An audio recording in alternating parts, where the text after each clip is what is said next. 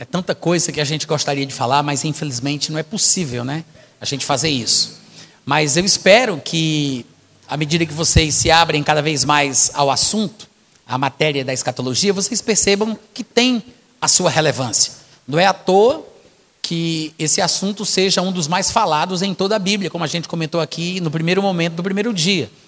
Afinal de contas, 40% de toda a Bíblia não é pouca coisa.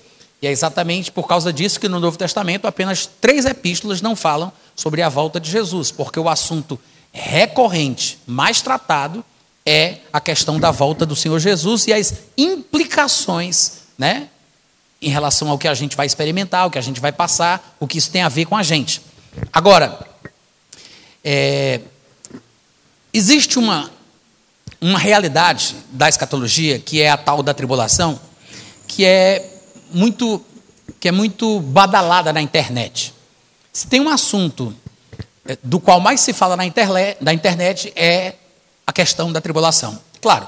E aí está associada a ideia do arrebatamento, a questão do anticristo, porque estão atrelados. Né? O anticristo ele vai estar presente no mundo, tocando o terror durante o período da tribulação, e o arrebatamento ele acontece antes do início da tribulação. Mas há quem pense que o arrebatamento acontece no meio, ou depois que três quartos da tribulação já tiver transcorrido, ou no final da tribulação. Então, esses assuntos são os mais populares e os mais badalados. O surgimento do anticristo, a tribulação e em que momento o arrebatamento acontece. Agora, se a gente entender que há uma diferença entre as tribulações da vida, os problemas da vida, e a tribulação escatológica, se a gente entender que não é a mesma coisa, a gente não cai na confusão que alguns irmãos pós-tribulacionistas têm caído. Eles veem versículos na Bíblia que falam sobre tribulações, perseguições, dificuldades, aflições que nós experimentamos e acham que isto prova que a igreja vai passar pela tribulação. Mas uma coisa não tem nada a ver com a outra. Não confunda conhaque de alcatrão com catraca de caminhão. Não é a mesma coisa. Uma coisa é uma coisa, outra coisa é outra coisa. Em João capítulo 16, versículo 33, está escrito assim: Neste mundo, estas coisas vos tenho dito para que tenhais paz em mim. Neste mundo ou no mundo passais por aflições, mas tenham bom ânimo porque eu venci o mundo. Então, essas aflições do dia a dia, os problemas da vida, é uma coisa que a gente tem que esperar. Jesus previu, as escrituras falam sobre isso, a gente acabou de conversar sobre os sofrimentos bíblicos na vida do crente.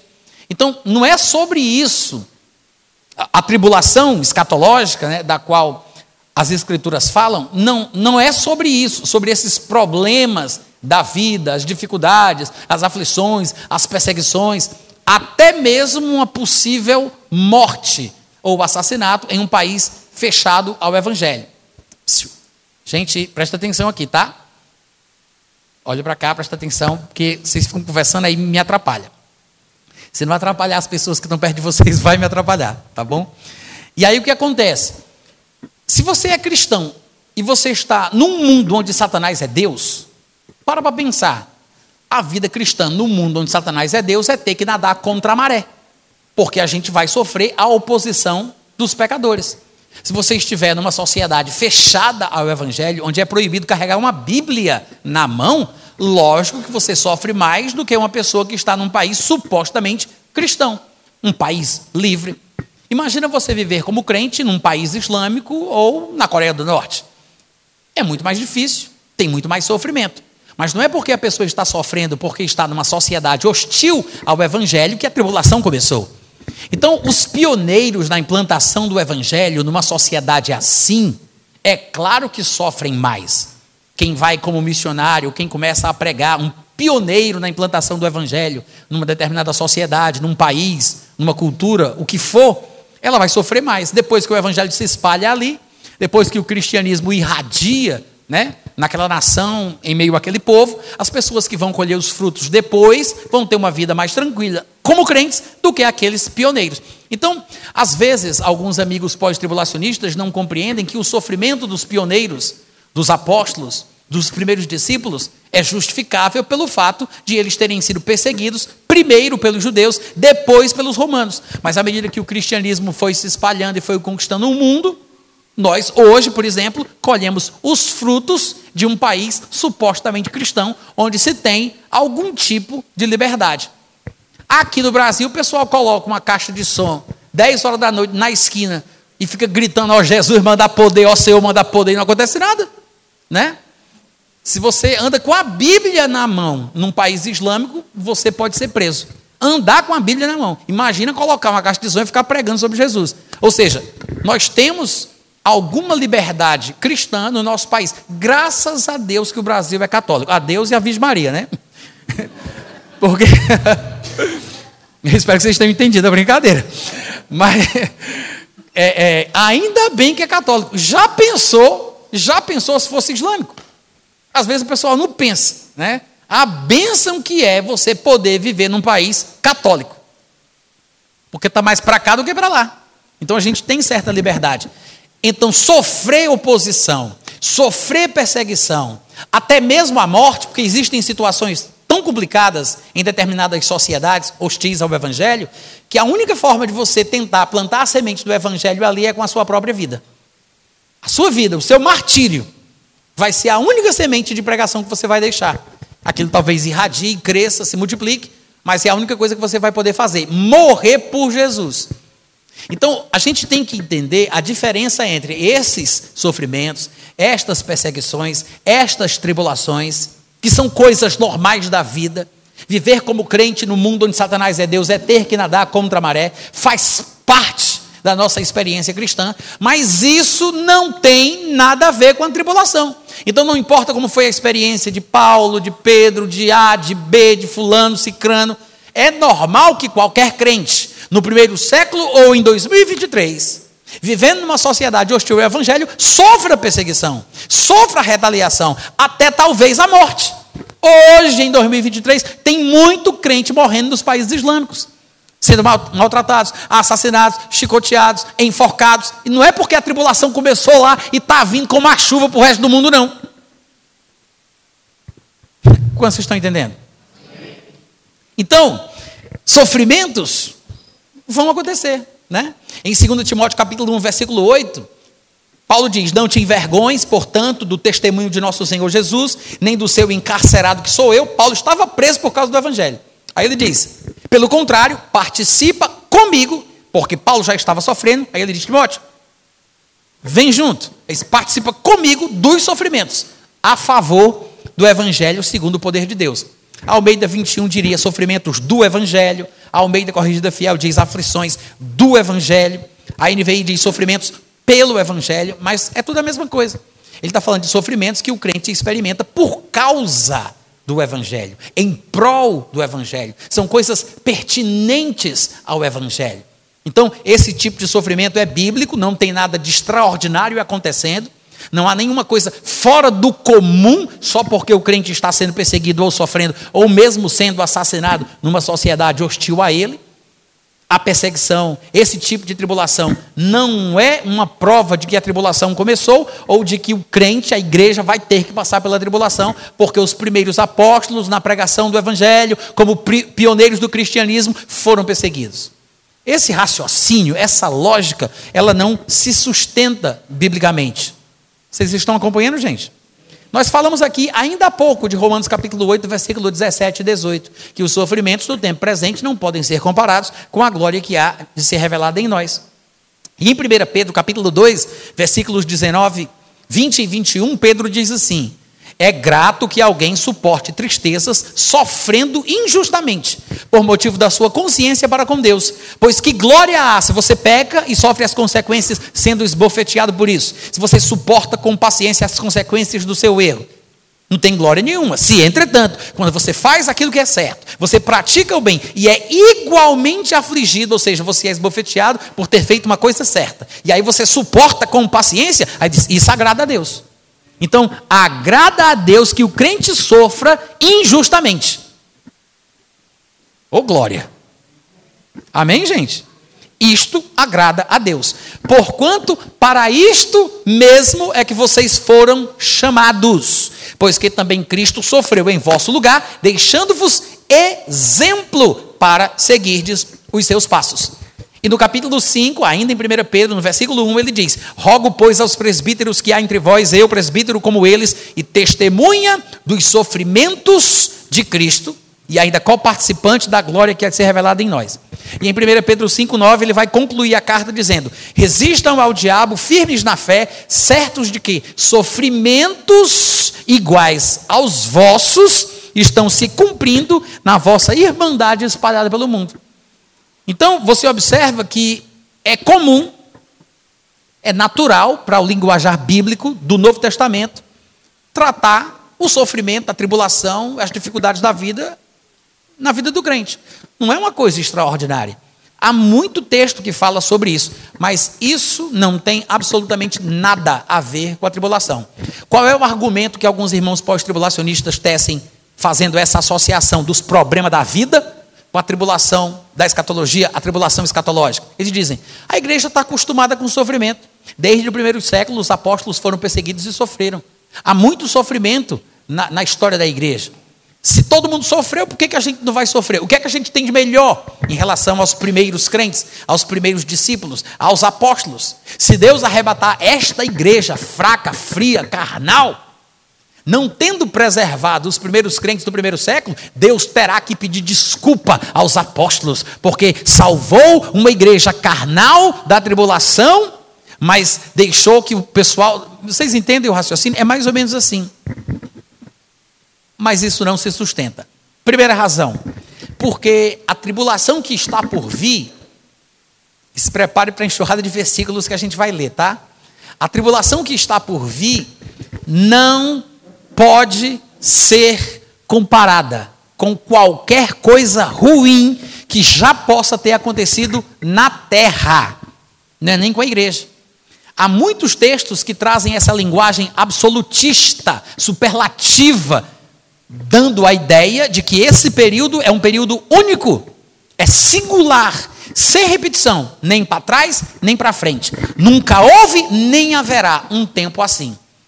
Vocês devem conhecer expressões que trazem exatamente essa narrativa. Por exemplo, Mateus capítulo 24, do versículo 15 ao 21, Jesus, em seu discurso chamado de o sermão profético, falando sobre o tempo do fim, falando sobre questões escatológicas, ele disse: Quando, pois, virdes o abominável da desolação do qual falou o profeta Daniel, no lugar santo, quem lê entenda, nesse tempo haverá grande tribulação. Jesus, ele disse: grande tribulação, como desde o princípio do mundo até agora não tem havido e nem haverá jamais. Jesus confirma de que o período da tribulação é único, é singular, sem repetição, nem para trás nem para frente. Ele diz: nunca houve. Daqui para trás até Adão você pode procurar, nunca teve um negócio assim. Diz, e depois que acontecer isso, nunca mais vai se repetir. Diz, é um momento único na história da humanidade. Então, acabou-se esse negocinho de querer ficar comparando a tribulação com o sofrimento, os problemas da vida, porque não tem comparação. Eu estou pregando muito bem hoje à noite. Cadê os amém, os aleluia? Não tem comparação, né? Ele disse: é um tempo de tribulação, de grande tribulação, como desde o princípio do mundo até agora não tem havido, nem jamais haverá. Vamos abrir um parêntese aqui para lembrar que isso inclui, inclusive, o dilúvio. o dilúvio que destruiu o mundo inteiro, né? Jesus disse: nunca teve nada igual. E o dilúvio? Ele disse: não, nem se compara. O dilúvio é assustador, porque é água caindo de cima, água subindo de baixo, inundando o mundo, afogando todos. E Jesus disse assim: não, nem se compara. Nunca teve nada assim. E daqui a pouco, se Deus permitir e eu conseguir também, a gente vai dar uma olhadinha é, minuciosa em alguns dos acontecimentos da tribulação, para a gente conseguir assim alcançar a compreensão do que é que Jesus quer dizer por tempo inigualável, incomparável, singular, sem repetição, nem para trás nem para frente. Então não dá para comparar, não tem como a gente querer igualar os sofrimentos que os irmãos experimentaram no primeiro século com este momento único da história da humanidade que nunca houve nem jamais haverá um tempo como esse. Então, Jesus ele disse: quando vocês verem o abominável da desolação do qual falou o profeta Daniel no lugar santo, Outra coisa que eu quero que vocês observem: ele disse, quando o abominável da desolação estiver onde? Onde? No lugar santo. Primeiro, ele disse que é um momento único, sem repetição. Nunca houve, nem haverá. É uma coisa assim extraordinária. É singular, né? Aí ele diz: o anticristo, o abominável da desolação, neste tempo vai estar no lugar santo. Aí alguém poderia se perguntar: e o que é o lugar santo? Fica fácil de saber o que é o lugar santo quando você observa o que ele diz no versículo seguinte: Quando, pois, virdes o abominável da desolação, do qual falou o profeta Daniel no lugar santo, aí no versículo 16 ele fala: Então os que estiverem na Judéia, fujam. Ele não está falando para fugir para onde está o abominável da desolação, porque isso não é fuga, isso é burrice, né? Quando ele diz: se você vê o abominável da desolação no lugar santo, vá lá dar um cheiro nele. Não. Ele, fuja, porque é para sair de onde o abominável está. É para sair de perto dele. Ora, se ele vai estar no lugar santo, aí ele diz: os que estiverem na Judéia fujam, é porque o lugar santo fica na Judéia. O abominável da desolação vai estar no lugar santo. Aí ele diz: quem estiver na Judéia, fuja. Porque o lugar santo fica na Judéia. A Judéia contém o lugar santo. Ele não está falando de qualquer lugar do mundo.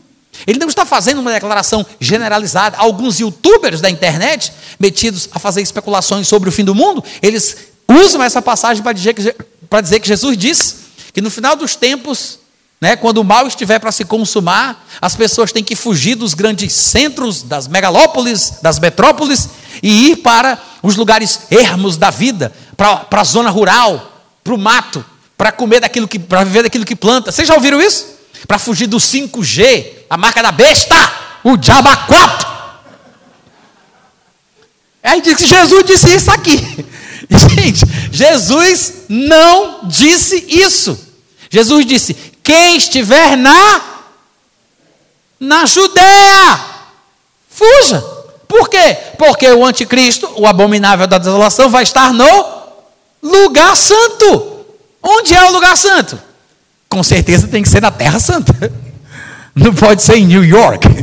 Não pode ser no Rio de Janeiro. Tem que ser na Terra Santa. Toda vida que você vê na Bíblia, lugar santo, terra santa, monte santo, povo santo, lei santa, sempre está falando do povo judeu, da terra judaica, da lei judaica, do livro judeu, sempre.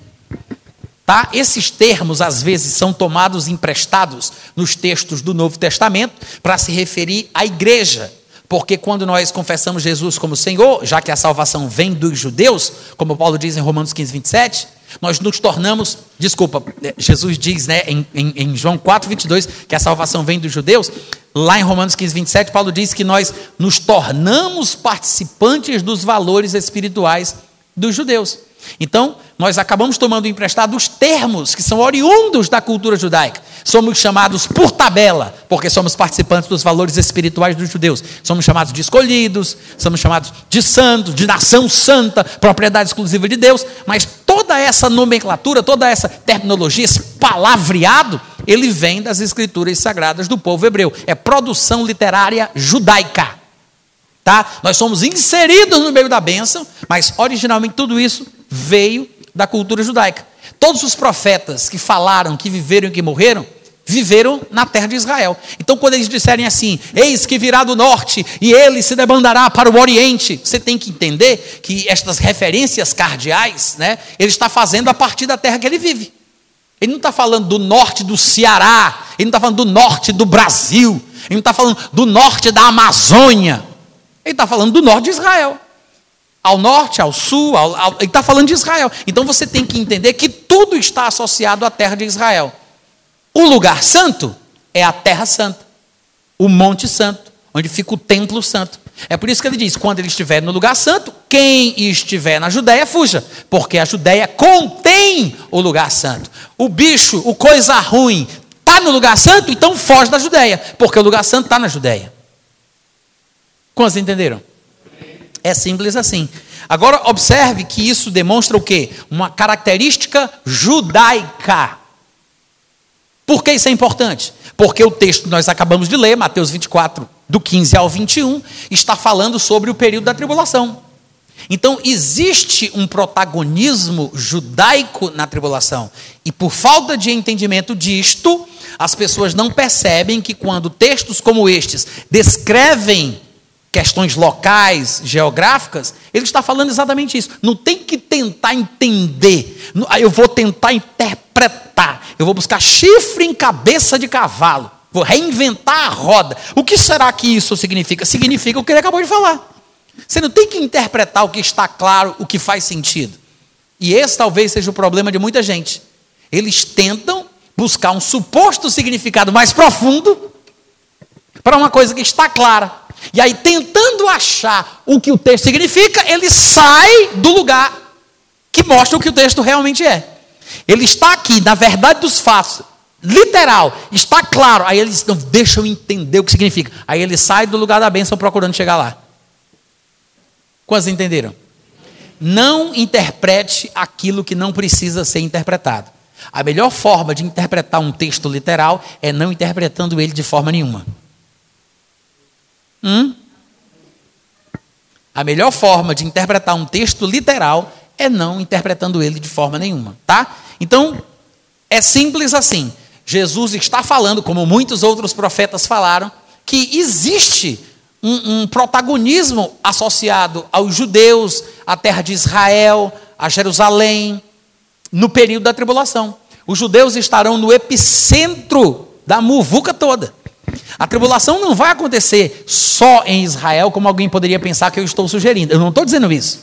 Tá? A tribulação vai ser um acontecimento mundial, exatamente como o dilúvio. E os problemas, as angústias, as dores do período tribulacional não estão limitados ao que o anticristo vai fazer com os homens. Porque o anticristo é apenas um braço punitivo de Deus. É apenas uma das questões que vai acontecer durante a tribulação, trazendo angústia e dor. Mas não é o único. Há muito mais coisa que a palavra de Deus testemunha que estão associados ao período da tribulação. Porque se a dor causa, a dor e a angústia experimentada na tribulação fosse apenas causada pelo anticristo, não poderia ser o momento de maior angústia no mundo como nunca houve nem jamais haverá. Tem que ter uma coisa que ultrapasse o desastre causado pelo dilúvio, meu Deus do céu. Não é verdade? É exatamente por isso que em outros lugares da Bíblia você vai perceber que a tribulação não é só uma comoção geopolítica mundial, não é só uma carreira, uma campanha militar de um homem que quer o poder. Não é só porque o anticristo vai atacar um povinho aqui ou um povinho ali.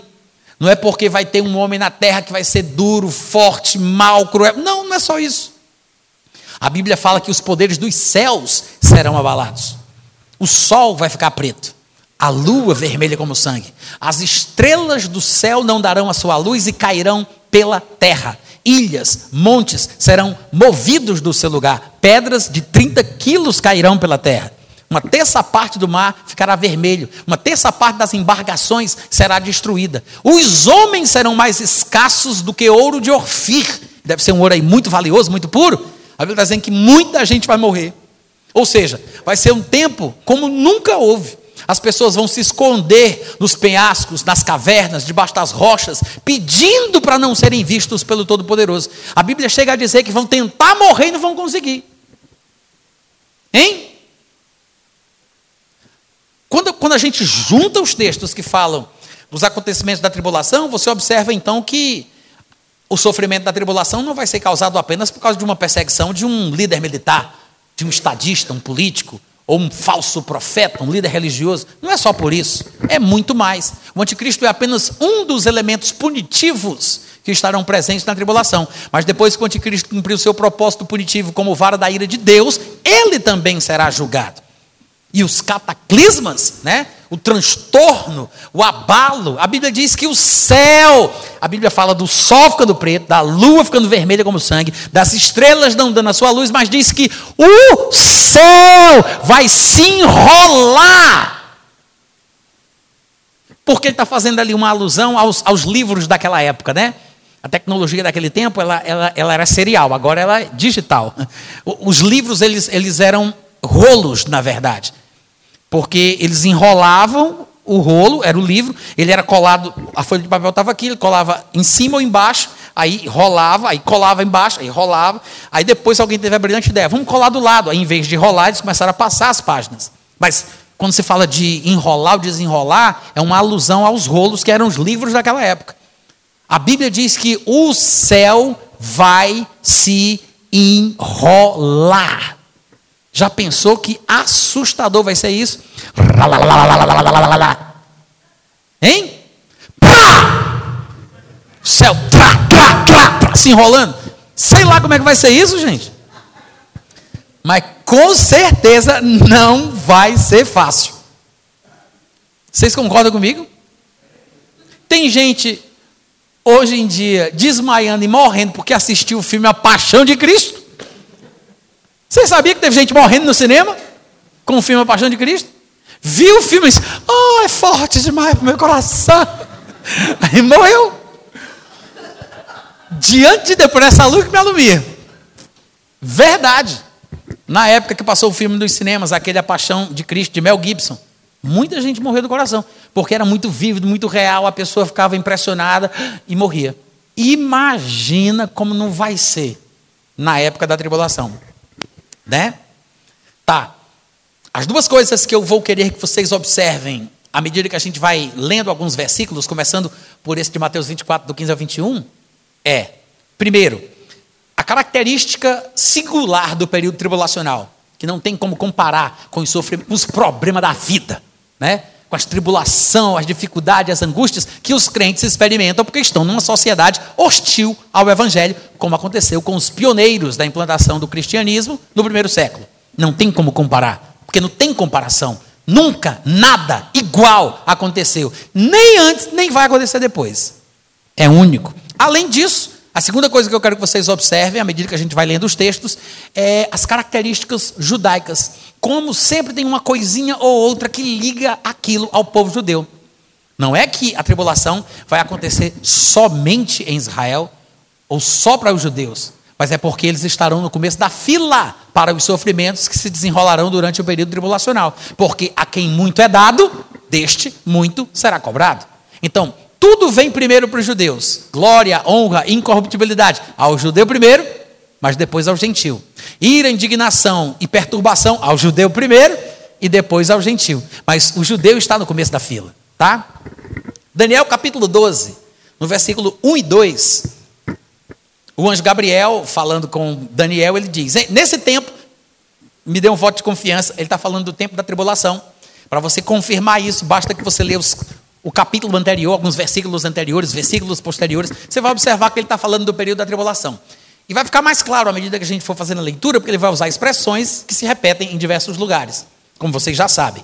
Nesse tempo se levantará Miguel, o grande príncipe, o defensor dos filhos do teu povo, Daniel. Daniel era hebreu, ele estava falando do povo hebreu. O povo de Daniel é o povo hebreu. Se levantará Miguel, o grande príncipe, o defensor dos filhos do teu povo, e haverá tempo de angústia, qual nunca houve, desde que houve nação até aquele tempo. Vocês percebem que essa expressão, ela lembra aquilo que Jesus Cristo disse lá em Mateus 24, que a gente acabou de ler? Sim ou não? Haverá tempo de angústia, qual nunca houve, desde que houve nação até aquele tempo. Ou seja, é uma coisa que nunca aconteceu antes. É a mesma expressão. Ele está falando do período da tribulação. Algo singular, inédito, que não tem como comparar com qualquer outro tipo de problema ou sofrimento ou angústia que um crente possa ter experimentado por causa do Evangelho. Aí ele diz: Mas naquele tempo será salvo o teu povo, todo aquele que for achado inscrito no livro. Muitos dos que dormem no pó da terra ressuscitarão, uns para a vida eterna e outros para a vergonha e horror eterno. Ele fala sobre a singularidade deste tempo, este tempo de angústia sem igual, e ele menciona o teu povo mostrando as duas coisas que eu disse que eu queria que vocês observassem. É um momento único, diferente de todos os outros, não tem como comparar com a perseguição que a igreja sofreu no primeiro século, e você observa o protagonismo dos judeus. Ele está falando com Daniel sobre o povo de Daniel, sobre os sofrimentos que eles vão experimentar, mas ele diz que eles também serão, serão salvos. Né?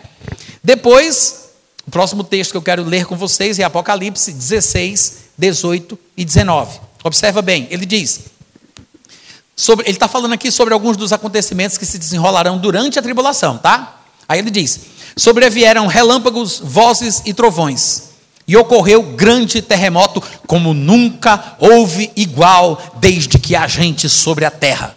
Olha, olha a linguagem, como é o, o mesmo tipo, né? O mesmo tipo, a mesma vibe, como se diz hoje em dia, das outras passagens que a gente leu.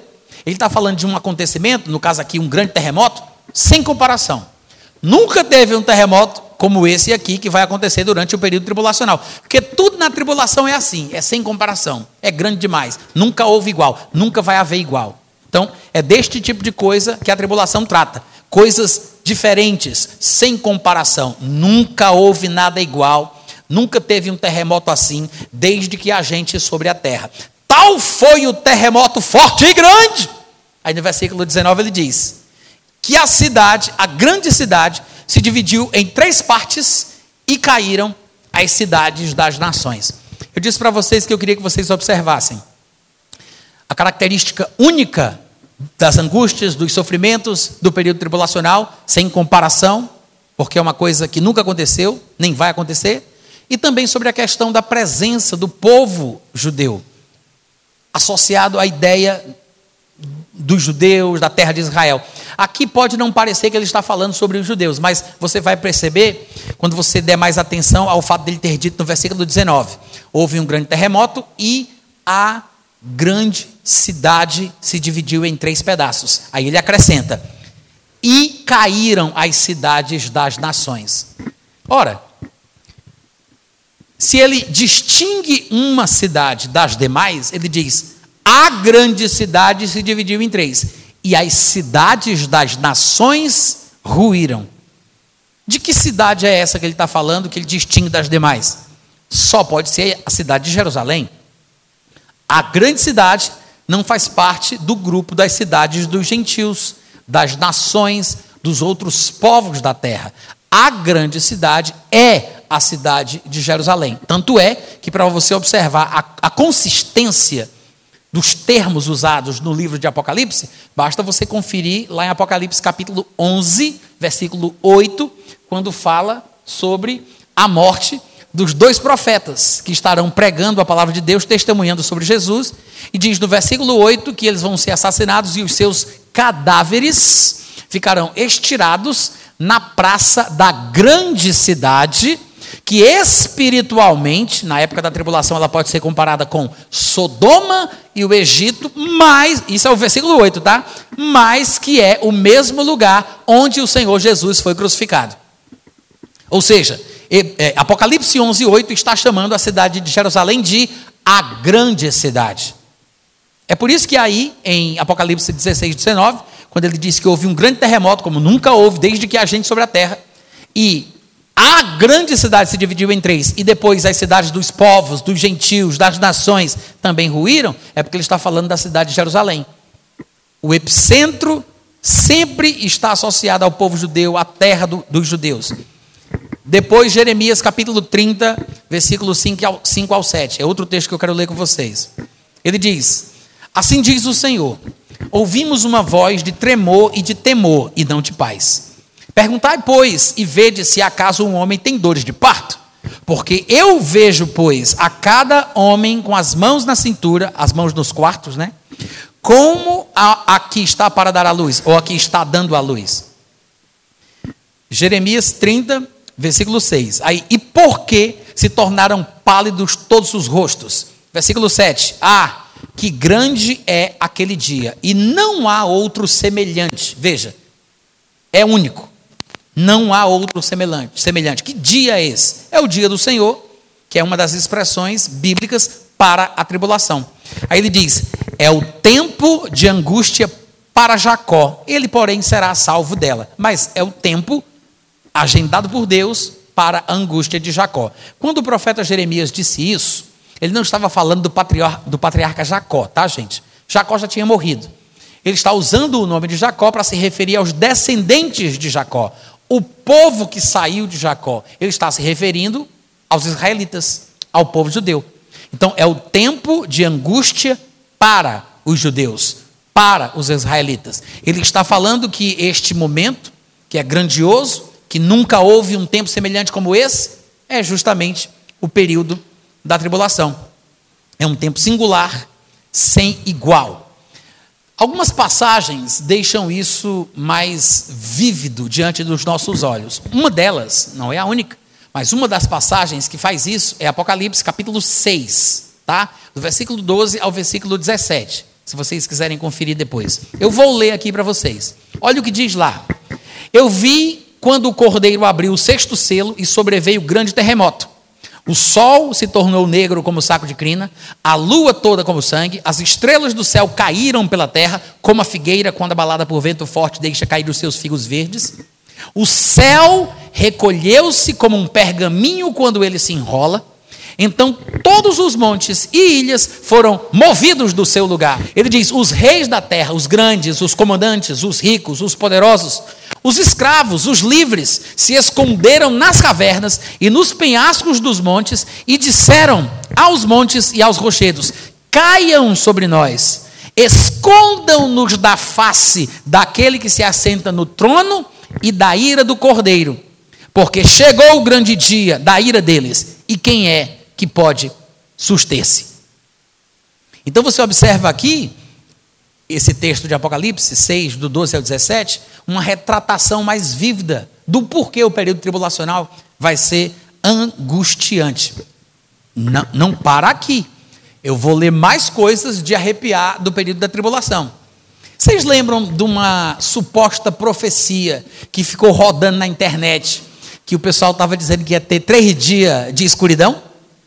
Quem lembra disso? Vocês lembram? O povo estava apavorado. Eu não sei por que o povo evangélico é tão besta, gente. Não é? O povo besta. Parece que toma chá de casca de banana. Eu não sei o que é, isso, não. Tudo que aparece deixa o pessoal abalado. Tudo que eles ouvem o pessoal falando, eles acreditam. O povo besta. Aí três dias, três dias, escuridão, vai ser três dias, três dias. Gente, se vocês forem ler na Bíblia o que a Bíblia fala sobre o período da tribulação e o quanto há passagens falando sobre as densas trevas do período tribulacional, você vai ficar muito mais assustado do que pensar em três dias. Porque a tribulação, pela Bíblia, vão ser sete anos. A gente não sabe por quanto tempo vai haver as tais densas trevas das quais os textos proféticos anunciam. A gente não sabe por quanto tempo, mas uma característica que, se repete de forma exaustiva nas profecias quando se referem ao período tribulacional é a tal da escuridão maciça, densa. A Bíblia usa a expressão densas trevas. Por quê? Porque há, não somente no sentido figurativo, né? Quando se fala sobre escuridão, pode ser uma hora escura na vida de alguém, pode ser uma angústia, uma aflição, uma coisa ruim, mas você observa que existe uma característica física literal. Porque, afinal de contas, se o sol vai ficar preto, se a lua vai ficar encarnada como sangue, as estrelas não vão dar a sua luz, até o céu vai se enrolar. Da onde vai vir a luz? Da onde vai vir a luz? Se de dia vai ser noite. Isso vai ter terremoto, vai ter abalo, vai ter isso, vai ter aquilo. Obviamente, que as construções humanas, a energia elétrica, talvez em alguns lugares ela sofra algum tipo de abalo. Porque a Bíblia sempre está alertando para o sofrimento e a angústia. A gente acabou de ler aqui em Apocalipse, ele falando que os poderosos, os comandantes, os ricos, todo mundo vai estar apavorado, fugindo para rochas, rochedos, querendo se esconder da face do Todo-Poderoso, porque todo mundo vai ter consciência de que é o momento da ira de Deus no mundo.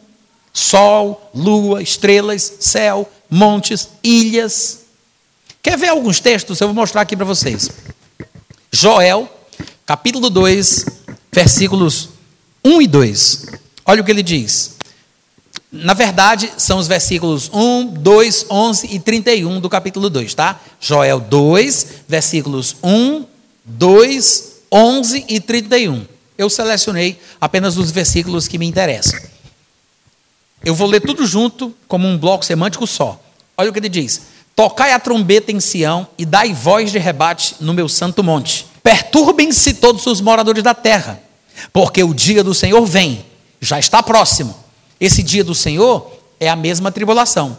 Tá? Não pense que dia do Senhor é uma alusão à volta de Cristo, ao arrebatamento, porque a maioria das vezes não é. O dia do Senhor não é um dia de 24 horas, que começa de manhã e termina lá pelas 5 da tarde. O dia do Senhor é uma expressão profética, é um termo técnico que fala de um período que envolve vários acontecimentos. Começa no arrebatamento, vai até a criação dos novos céus e da nova terra. Todo, tudo o que acontece, todos os eventos que se sucedem em cadeia, desde o arrebatamento até a criação dos novos céus e da nova terra, dentro desse espaço, é o, estão dentro do que a Bíblia chama de o dia do Senhor. Então, para você entender exatamente de que parte do dia do Senhor o texto está falando, você tem que ler o contexto para entender se ele está falando dos aspectos punitivos ou se ele está falando dos aspectos redentivos, de prosperidade e de restauração. Há textos do Antigo Testamento, por exemplo, que usam a expressão o dia do Senhor, falando sobre a prosperidade, a glória, a paz, a abundância do período do milênio. Então, o milênio faz parte do que a Bíblia chama de o dia do Senhor. Não é uma coisa só. Tem aspectos punitivos e aspectos gloriosos, redentivos e por aí vai. Mas os textos que nós escolhemos usam quase sempre a expressão o dia do Senhor, mas pelo propósito aqui da nossa aula, eu quero mostrar apenas este aspecto punitivo do período da tribulação, né? O quão terrível vai ser. Ele disse: "Perturbem-se". Versículo 2: Vai ser um dia de escuridade, densas trevas, dia de nuvens e de negridão. Ele primeiro diz: o dia do Senhor vem. Então, já que está chegando, pode começar a se perturbar, porque o dia do Senhor vai causar perturbação. Aí no versículo 2 ele fala: vai ser um dia de escuridade, de densas trevas, dia de nuvens, de negridão. Versículo 11: O Senhor levanta a voz diante do seu exército, porque muitíssimo grande é o seu arraial, porque é poderoso quem executa as suas ordens. Sim, grande é o dia do Senhor e muito terrível. Quem o poderá suportar? O sol se converterá em trevas, a lua em sangue, antes que venha o grande e terrível dia do Senhor.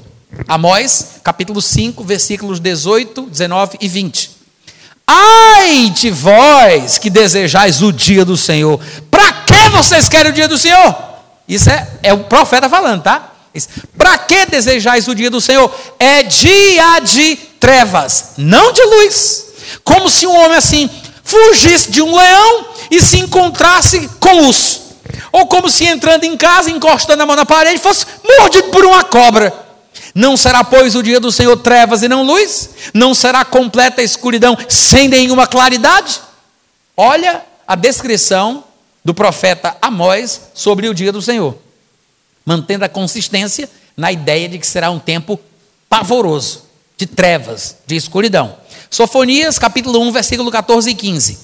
Está perto o grande dia do Senhor, está perto e muito se apressa. Atenção, o dia do Senhor é amargo, nele clama até o homem poderoso. Aquele dia é dia de indignação, é dia de angústia, é dia de alvoroço, é dia de desolação, dia de escuridade, dia de negrume, dia de nuvens e de densas trevas. Eita glória! É sério o negócio. Isaías capítulo 13, do versículo 6 ao versículo 13. Olha só o que ele diz: Uivai. Que coisa mais doida, né? Como é que Deus inspira o profeta para ele dizer: Estão prontos para a palavra do Senhor? Ui, vai!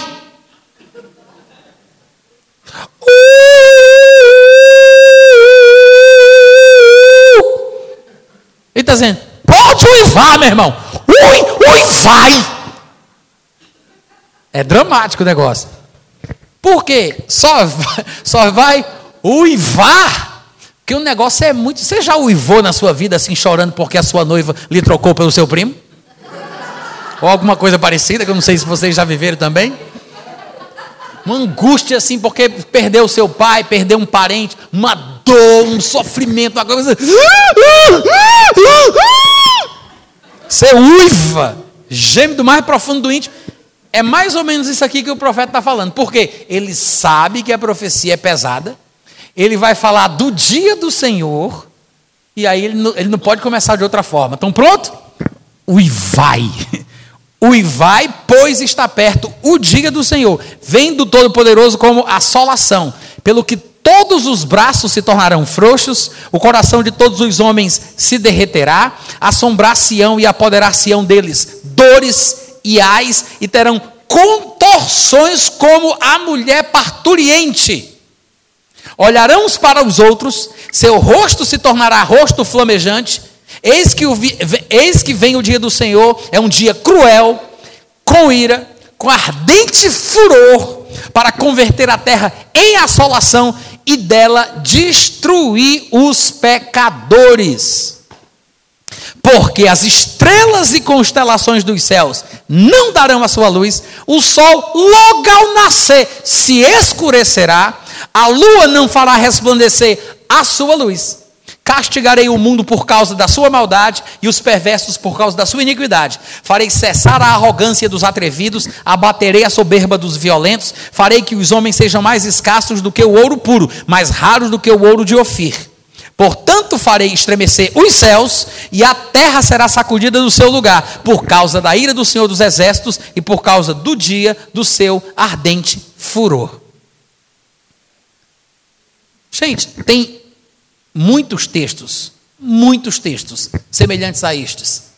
Não tem como, depois que a gente conhece o que a Bíblia fala sobre este período, que é um como nunca houve outro igual, nem vai haver, é um período singular, está é, é, é, tá na agenda de Deus para a punição dos pecadores. Deus vai destruir da terra os pecadores, Ele vai punir os homens pela sua maldade, pela sua obstinação, pela sua rejeição a Jesus Cristo. Como um período específico como esse, que nunca houve na terra nem jamais haverá, poderia ser um período para a igreja. Não faz nem sentido, gente. Não tem nem lógica. Vocês estão me ouvindo? Não tem sentido. As pessoas não conseguem entender que o anticristo ele estará na terra durante o período tribulacional, justamente porque ele vai ser um instrumento de vara, de ira divina, para corrigir o povo de Israel. O protagonismo de Israel no período da tribulação é testemunhado em todas as Escrituras, inclusive a ação do anticristo é, é voltada quase toda, praticamente, para a perseguição e punição do povo judeu. Por que, por exemplo, você acha que ele vai ter uma obstinação pela terra de Israel? Por que, que o profeta Daniel, por que, que Jesus também disse a mesma coisa? E por que, que outros profetas falaram que ele vai invadir o lugar santo? Jesus disse: quando pois virdes o abominável da desolação no lugar santo, do qual falou o profeta Daniel, quem estiver na Judéia, porque o lugar santo fica na Judéia, quem estiver na Judéia, fuja. Por que, que o anticristo tem essa obstinação pela terra dos judeus? Essa obstinação pelo povo judeu. Por que, que ele quer dominar a terra dos judeus? Por que, que ele quer colocar o pezinho dele lá? Faz parte de um plano divino para a punição do povo judeu pela sua maldade, pela sua rejeição de Jesus, pela sua obstinação, pelos seus erros cometidos. Porque os judeus foram aqueles que foram responsabilizados por Deus para pregar o evangelho a todos os povos da terra. Deus escolheu Abraão para que os descendentes de Abraão pudessem promover a salvação de todas as nações do mundo. É por isso que Deus disse a Abraão: Em ti serão abençoados todos os povos da terra. Deus não escolheu Abraão para que Abraão e os seus descendentes fossem salvos. Mas Deus escolheu Abraão para que Abraão e os seus descendentes salvassem o mundo. A partir do momento que os judeus matam o Salvador do mundo, eles perseguem os pregadores do Evangelho, os primeiros apóstolos. E até hoje, eles atacam o Evangelho, atacam o cristianismo. E tentam impedir a pregação desta palavra que traz a salvação. Eles estão amontoando sobre eles mesmos o castigo que há de vir.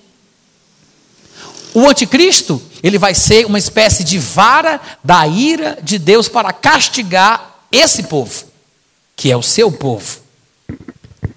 Eu vou dar alguns textos aqui para você que mostram isso. Só que esse tipo de tratamento que Deus vai dispensar para o povo judeu através do anticristo não é uma coisa nova, tá, gente?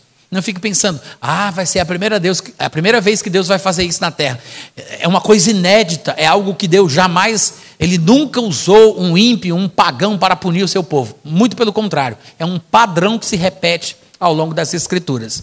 Deus fez isso já em outros tempos, usando o Império Assírio, depois usando o Império Babilônico, e o que vai acontecer no final dos tempos, através do anticristo punindo o povo de Israel, é exatamente uma repetição desse tipo de procedimento divino. Ele levanta um pagão que vem com o seu exército para punir o povo de Israel. Depois o povo se arrepende, faz as pazes com Deus, e aí Deus pune o instrumento da sua ira, que foi aquele império, aquele rei pagão. Eu vou ler para vocês a passagem de Isaías, capítulo 10, versículos 5, 7, 5, 6, 7 e 8 e o versículo 12, tá? Isaías 10, do 5 ao 8 e o versículo 12. Eu vou ler na versão O Livro, que eu acho que esclarece mais, faz a gente entender melhor. No versículo 5 ele diz assim: Deus diz: Ai da Síria, vara da minha ira. Ele já diz que a Síria é a vara da ira de Deus, ou seja, a vara de correção, né, com a qual ele vai corrigir os seus filhos. Então ele diz: A Síria é a vara da minha ira. Mas veja que ele diz: Ai dela. Ou seja, vai ser um instrumento de punição dos israelitas, mas depois vai sofrer as consequências. Aí diz, ai da Síria, vara da minha ira. A sua força militar é a minha arma contra esta nação sem Deus, condenada e amaldiçoada. A nação sem Deus, da qual ele está falando aqui, é a nação de Israel, porque estava, mais uma vez, porque é uma história cíclica entre os judeus de se afastarem de Deus, serem rebeldes contra Deus, ficarem fora da sua vontade, obstinados no pecado, e aí depois são punidos, se arrependem e voltam à comunhão com Ele. Isso é uma coisa que acontece repetidamente. Então ele diz exatamente isso. Aí ele fala: fará nela, a Síria fará nela escravos, saqueá-los-á, os pisará como o pó debaixo dos pés. Versículo 10. Mas o rei da Assíria não saberá que fui eu quem o mandou. Pensará simplesmente que está a atacar o meu povo, o povo de Israel, como parte do seu plano de conquista do mundo. Versículo 8. Ele declarará que cada um dos seus príncipes será brevemente um rei, que governará cada um, cada uma das terras conquistadas. Versículo 12. Depois do Senhor concluir toda a sua obra no Monte Sião, em Jerusalém, porque a Síria está sendo usada como instrumento, uma vara da ira de Deus para puni-los e corrigi-los pela sua obstinação e pelo seu pecado. Depois que o Senhor concluir toda a sua obra no Monte Sião e em Jerusalém, dirá: Eis que agora castigarei o rei assírio por causa da sua arrogância, do seu coração orgulhoso e do seu olhar insolente. Esse é o primeiro texto que eu gostaria de mostrar. Uma, uma ação divina punindo o povo de Israel por causa dos seus pecados. Usando uma nação pagã, o Império Assírio, conta-se que foi um dos, um dos impérios mais violentos na história, cruéis, perversos, mais ou menos assim equiparado à crueldade do, do Estado Islâmico, dos terroristas muçulmanos e islâmicos. Eles foram muito cruéis, e aqui você observa a Assíria sendo um instrumento da ira divina contra o povo de Israel. Aí mais para frente, em Esdras, capítulo 5, versículo 12, a história se repete. As palavras não são exatamente as mesmas, mas você observa que há uma semelhança. Agora, o império em voga é o império babilônico, outro império pagão, que vai ser usado como instrumento da vara da ira de Deus para corrigir o povo de Israel. Mais uma vez, diz assim: depois que nossos pais provocaram a ira, o Deus dos céus, ele os entregou nas mãos de Nabucodonosor rei da Babilônia, o caldeu, o qual destruiu esta casa e transportou o povo hebreu cativo para a Babilônia. Então você observa que o profeta está falando, Esdras está falando que Deus puniu o povo de Israel pelas mãos do rei da Babilônia, pelas mãos de Nabucodonosor. Aí depois, em Jeremias capítulo 50, versículo 17 e 18, Jeremias vai juntar os dois episódios, tanto do que aconteceu na época do Império Assírio, como do que aconteceu na época do Império Babilônico. Numa declaração profética só, Jeremias vai juntar os dois acontecimentos e vai mostrar para a gente que este é um padrão divino. Veja o que ele diz. Jeremias 50, 17 18. Cordeiro desgarrado é Israel. Os leões o afugentaram. Primeiro, devorou o rei da Síria. Por fim, Nabucodonosor o desossou. Portanto, assim diz o Senhor, Assim diz o Senhor dos Exércitos, o Deus de Israel: Eis que castigarei o rei da Babilônia e a sua terra, como castiguei o rei da Assíria. Então, com esses três textos, nós temos aqui uma imagem vívida de um padrão divino que se repete. O povo de Israel entra no pecado, se afasta de Deus, vive obstinado na sua loucura, aí Deus vai pune o povo de Israel? Normalmente através de uma nação pagã, de um líder pagão. Se transforma, esse líder pagão, com, o seu exército, com a sua nação pagã, se transforma numa espécie de vara da ira divina, para punir o seu povo, que está rebelde, que está obstinado, contumaz no pecado.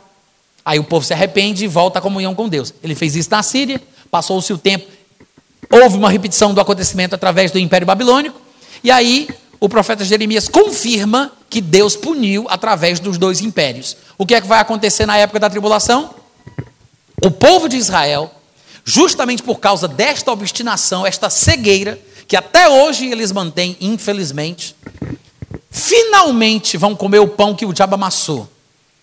E você pode pensar nos vários tipos de sofrimentos que o povo judeu já experimentou, porque são muitos. Mas nada se compara ao que vai acontecer no período da tribulação. De fato, a razão pela qual eles vão passar por isso é porque eles insistem em lutar contra o Salvador do mundo que Deus enviou, Jesus Cristo. Se vocês souberem o que os judeus falam sobre Jesus, é impressionante. Os judeus é, pautam a sua vida diária, a sua vida religiosa, não com base no Antigo Testamento, como nós poderíamos pensar. Na verdade, eles se pautam com base no Talmud, que é uma espécie de tradição oral que foi escrita, que interpreta o Antigo Testamento. Na verdade, eles se pautam mesmo pelo Talmud. No Talmud, Jesus é chamado de filho de prostituta.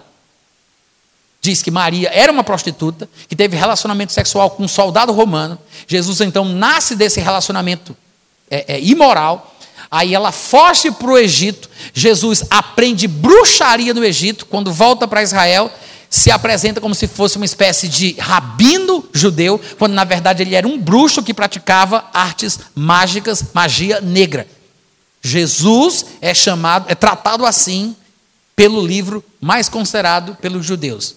Vocês não sabem o quanto Jesus é mal visto e mal falado na terra de Israel. Só para você ter uma ideia, os judeus se espalharam pelo mundo por causa de muitos eventos históricos. Hoje em dia, a nação de Israel é uma nação próspera no Oriente Médio, e às vezes alguns judeus, que são descendentes de pais judeus, decidem voltar para a terra de Israel para fazer a sua vida lá. Esse processo de volta para Israel é chamado por um termo hebraico de aliar, uma espécie de retorno. Existe uma lei do retorno. Então, esse judeu que decide voltar para a terra de Israel, para viver em Israel, ele tem um apoio do governo, um apoio inclusive financeiro. Mas antes dele receber o apoio do governo, ele passa por uma espécie de entrevista. Nessa entrevista, a única coisa que importa para o governo de Israel é perguntar: Você acredita que Jesus é o Messias? Não quer saber se ele é macumbeiro, se ele crê na magia negra, se ele segue Buda, se ele segue uma religião X. Só quer saber o seguinte: você acredita que Jesus é o Messias? É a pergunta que é feita. Judeus, de pai e mãe judeus, eu, eu conheço inúmeras histórias. Judeus, de pai e mãe judeus, foram negados a aliar a, a, a volta para a terra de Israel, porque confessaram Jesus como Senhor, porque eram cristãos, judeus crentes em Jesus. Para você ter uma ideia do como é emblemático esse negócio de Jesus Cristo entre os judeus. Para você ter uma ideia do nível do preconceito, até os judeus que recebem Jesus não gostam de se chamar de cristãos. Porque a palavra cristianismo, a palavra cristão para o judeu é uma espécie de ofensa. Porque na história do cristianismo, tanto do lado católico como do lado protestante, os judeus foram perseguidos, maltratados, através das cruzadas católicas e através do que o próprio Martinho Lutero fez. Um dos últimos livros escritos por Martinho Lutero foi o livro chamado Dos Judeus e as Suas Mentiras, onde ele ensina como matar judeu, como maltratar judeu, trancar os judeus nas sinagogas e tocar fogo, uma coisa horrível. Hitler, que, nasceu na, Áustria, né, ao sul da Alemanha, teve a oportunidade de ler o livro de Martinho Lutero, que era alemão. E aí ele pegou o livro na língua original, leu o livro de Martinho Lutero, se encantou com aquilo e quis praticar o que Martinho Lutero ensinou. Então veja que a perseguição de Hitler aos judeus foi inspirada por um protestante, Martinho Lutero, que no começo da sua vida cristã e do seu ministério tentou evangelizar os judeus. Os judeus resistiram porque eles não são fáceis, eles não aceitam facilmente Jesus Cristo, eles têm esse ódio encruado contra Jesus. E aí Martinho Lutero, decepcionado e magoado, em vez de querer evangelizá-los e salvá-los, começou a falar sobre como matá-los. E Hitler tentou consumar isso lendo o livro de Martinho Lutero.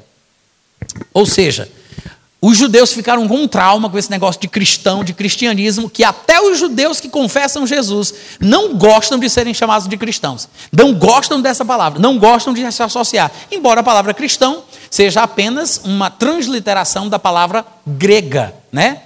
A palavra Cristo no grego gerou a palavra cristão, que é a mesma coisa da palavra Mashiach, que é a palavra hebraica para Cristo.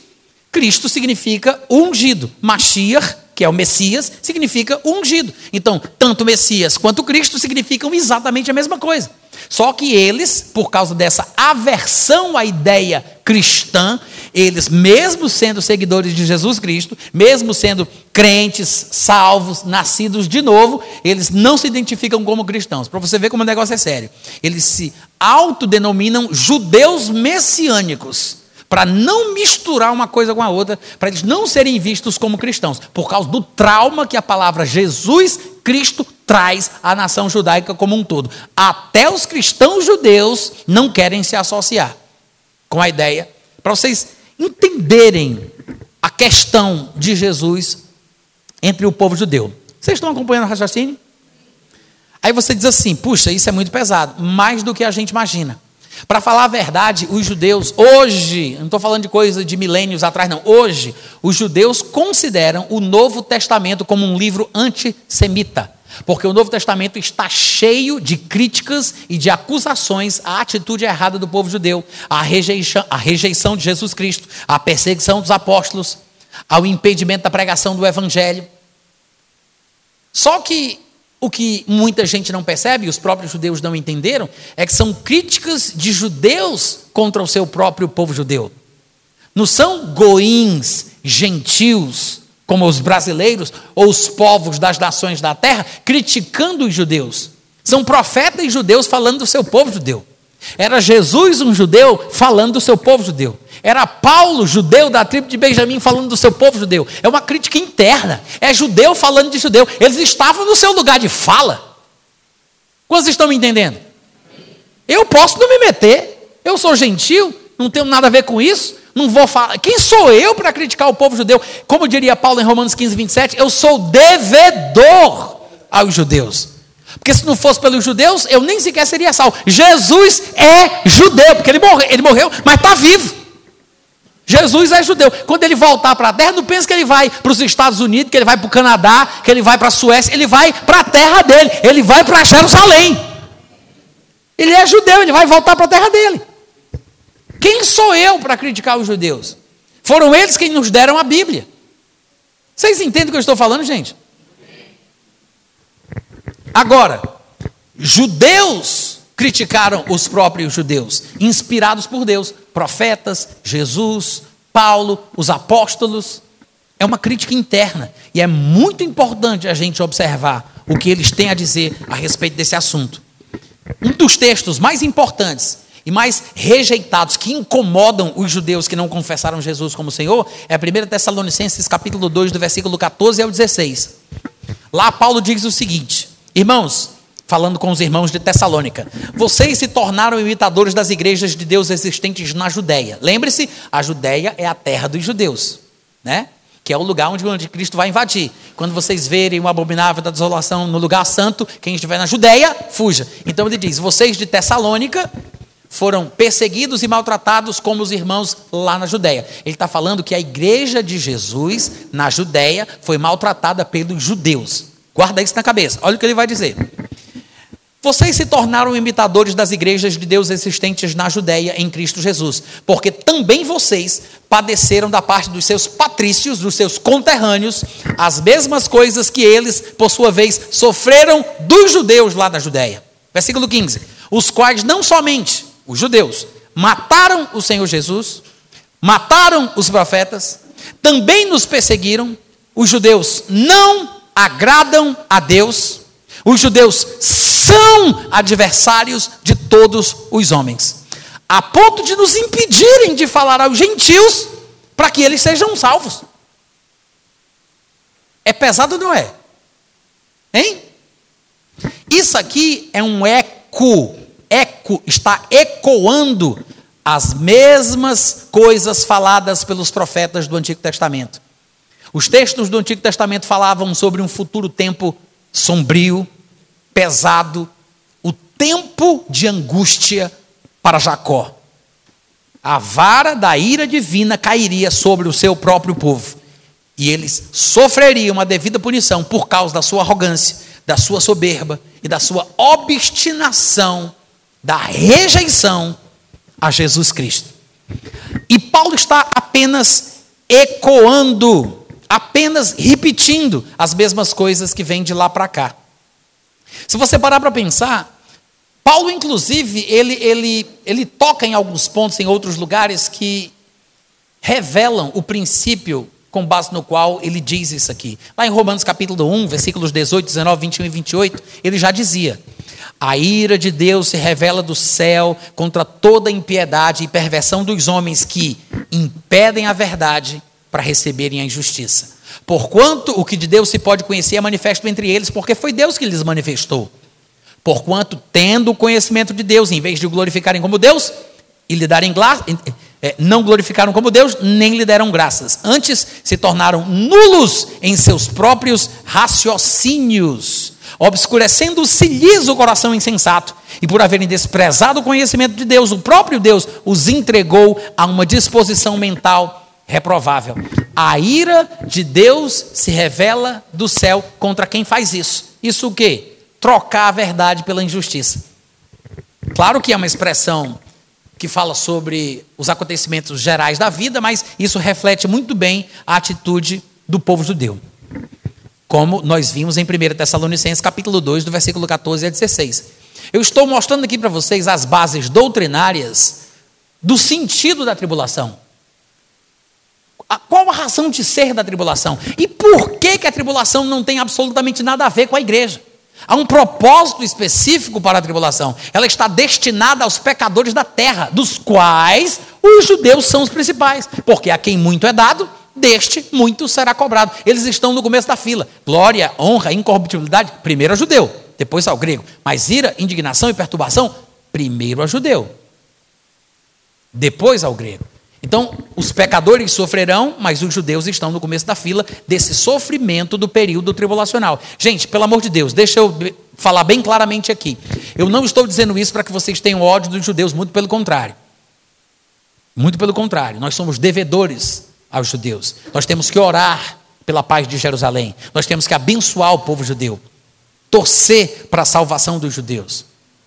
Essas críticas são críticas internas do povo judeu contra o seu próprio povo. Nós apenas lemos as declarações dos profetas, dos apóstolos de Jesus. Qual a atitude que nós devemos ter para com eles? Primeiro, esta de dívida, que Paulo fala em Romanos 15, 27. Nós somos devedores, porque somos participantes dos valores espirituais dos judeus. E lembrar que em Romanos capítulo 11, versículo 28, Paulo disse que quanto ao evangelho, eles são inimigos por nossa causa. Ou seja, os gentios entraram na graça de Deus sem precisar seguir a regra dietética dos judeus, sem precisar guardar o sábado, sem precisar ser circuncidar, sem precisar virar judeu. A salvação vem do judeu, mas eu não preciso viver como judeu para ser salvo. Então, quanto ao evangelho, eles são inimigos por nossa causa. Quanto, porém, à eleição, eles são amados por causa dos patriarcas. No mesmo versículo, Paulo diz: eles são inimigos, eles são amados. Em outras palavras, qual a atitude que o crente gentil tem que ter para com os judeus? Considerá-los como inimigos amados. Amém? Mas não são inimigos porque nós estamos de mal com eles, porque nós não os amamos, porque nós não queremos comunhão, porque nós os rejeitamos, porque não, não é por causa da gente, é porque eles não suportam o Jesus a quem a gente segue. Então, são inimigos nesse sentido, mas não podemos esquecer, são inimigos amados. E, para concluir, lembre-se que o próprio Jesus, quando entrou em Jerusalém, nos últimos dias de vida, ele olhou para a cidade, ele chorou, olhando para Jerusalém, chorou. E no versículo 37, Mateus 23, 37 a 39, ele disse: Quantas vezes eu quis reunir os teus filhos, como a galinha junta os seus pintinhos debaixo das asas, e vocês não quiseram.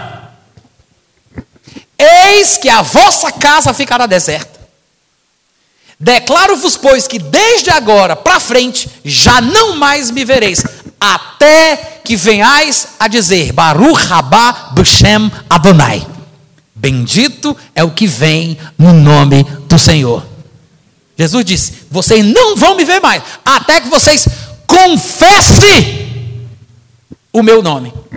Foi a, uma, uma das últimas coisas que Jesus disse ao povo judeu, chorando, triste, chamando Jerusalém de a cidade que mata os profetas. Ele disse isso. Jesus morre, ressuscita, sobe, a igreja começa, aí começam as pregações e Pedro, na primeira oportunidade, ou pelo menos numa das primeiras oportunidades que ele tem de pregar o evangelho aos judeus, olha o que ele diz. Atos capítulo 3, versículo 12, 13, 19, 20 e 21. Atos 3, 12, 13, 19, 20 e 21. Ele diz: À vista disto, Pedro se dirigiu ao povo judeu e dizendo, e disse: Israelitas, para não ter dúvida de que ele está falando com os judeus. O Deus de Abraão, Isaac e Jacó, o Deus dos nossos patriarcas, glorificou a seu servo Jesus, a quem vocês traíram, negaram perante Pilatos, quando ele havia decidido soltá-lo. Arrependam-se, convertam-se, para serem cancelados os vossos pecados. Esse é o segredo. Os judeus precisam se arrepender, precisam se converter para os pecados deles serem cancelados, porque o arrependimento cancela as consequências do erro. Amém, gente? a fim de que da presença do Cristo, a, desculpa, a fim de que da presença do Senhor venham tempos de refrigério e que ele envie o Cristo que já vos foi designado, é o mesmo Jesus que vocês já conhecem. Ele disse: se arrependam para que sejam cancelados os seus pecados, para que venham os, os tempos de refrigério, e ele finalmente envia o Cristo. Isso quer dizer o quê?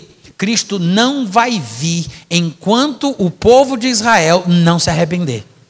Jesus disse: Vocês não vão me ver mais, até quando vocês disserem: Tu és uma bênção porque tu vens em nome do Senhor. Reconhecendo Jesus. Pedro está repetindo a mesma coisa, com palavras levemente diferentes, mas é a mesma coisa. Ele está falando que o povo de Israel precisa se arrepender para que Deus envie Jesus Cristo. Jesus vai vir, quando os judeus se arrependerem. Infelizmente, pelo que a gente entende através dos textos proféticos, ele só vai se arrepender depois da tribulação. Aí ele continua: que ele envie o Cristo que já vos foi designado, ao qual é necessário que o, seu, que o céu receba, retenha, até os tempos da restauração de todas as coisas, de que Deus falou por boca dos seus santos profetas desde a eternidade. E em Daniel, capítulo 12, versículo 7, é o último versículo, ele diz assim: Ainda dentro daquele contexto do período tribulacional, vocês devem lembrar que a gente já leu vários versículos de Daniel, capítulo 12. No versículo 7, ele vai dizer: Eu ouvi o homem vestido de linho que estava sobre as águas do rio, quando levantou a mão direita, levantou a mão esquerda ao céu e jurou por aquele que vive eternamente, que isso seria depois de um tempo, dois tempos e metade de um tempo. Ele está falando de três tempos e meio. Um tempo, dois tempos, metade de um tempo. Um tempo com dois tempos é três tempos, três tempos e meio. Ele está falando de três anos e meio, que é a mesma coisa de 1.260 dias, que são 42 meses de 30 dias. Depois vocês podem fazer a conta. É a metade do período tribulacional. Aí ele diz: Isso se cumprirá depois de um tempo, dois tempos e metade de um tempo. E quando se acabar a destruição do poder do povo santo, estas coisas todas se cumprirão. E aqui nós descobrimos um dos propósitos da tribulação: destruir o poder do povo santo. O povo santo aqui se refere ao povo de Israel, o povo separado por Deus, o povo escolhido, os descendentes de Abraão, Isaac e Jacó, escolhidos com uma missão, com um propósito específico. Mas estão em pecado, em obstinação, rejeitando Jesus. Paulo descreve isso vividamente em 1 Tessalonicenses 2, 14 a 16. E aí a tribulação vem como uma vara da ira divina através do anticristo, assim como ele fez através da Assíria, através da Babilônia, vai se repetir, é um padrão de ação divina. E aí, quando finalmente eles forem quebrantados, é isso que significa destruir o poder do povo santo? É quebrantar, é, é fazer eles reconhecerem, se humilharem, baixarem a cabeça e disserem: Jesus salva. E aí, Jesus Cristo virá do céu, matará o anticristo com o sopro da sua boca e estabelecerá o seu reino na terra de Israel por mil anos. Ô oh, glória! Amém? Deus abençoe vocês. Obrigado pelo carinho, pela paciência e até a próxima.